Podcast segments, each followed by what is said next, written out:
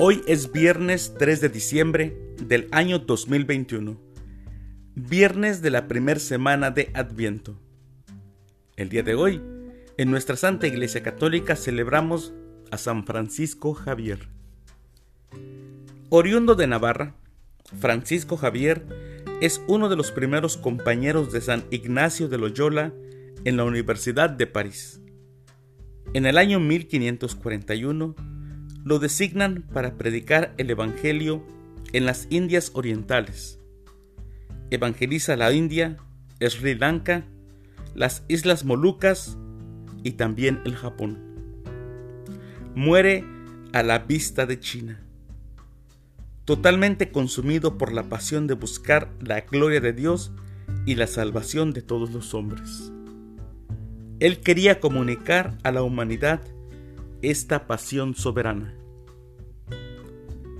También el día de hoy celebramos a Sofonías profeta, a San Lucio y a San Casiano mártir. Las lecturas para la Santa Misa del día de hoy son, primera lectura, del libro del profeta Isaías capítulo 29, versículos del 17 al 24. El Salmo responsorial del Salmo 26 el Señor es mi luz y mi salvación. Aclamación antes del Evangelio. Ya viene el Señor, nuestro Dios, con todo su poder para iluminar los ojos de sus hijos. Aleluya. El Evangelio es de San Mateo. Del Santo Evangelio según San Mateo, capítulo 9, versículos del 27 al 31. Cuando Jesús salía de Cafarnaúm, lo siguieron dos ciegos que gritaban, Hijo de David, compadécete de nosotros. Al entrar Jesús en la casa, se le acercaron los ciegos y Jesús les preguntó, ¿Creen que puedo hacerlo? Ellos le contestaron, Sí, Señor. Entonces les tocó los ojos diciendo, que se haga en ustedes conforme a su fe.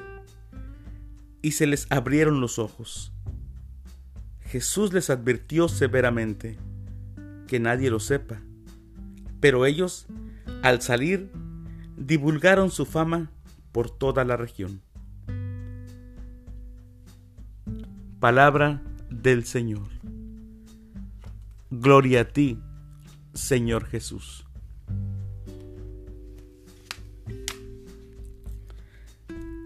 Los relatos de milagro en los que interactúa Jesús.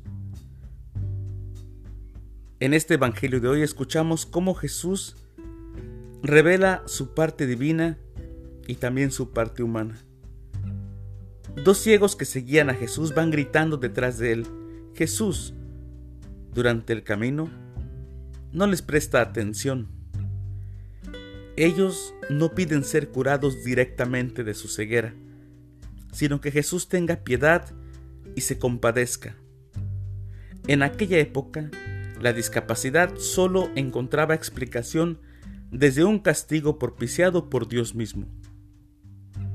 La curación no dependía de un poder humano, sino divino.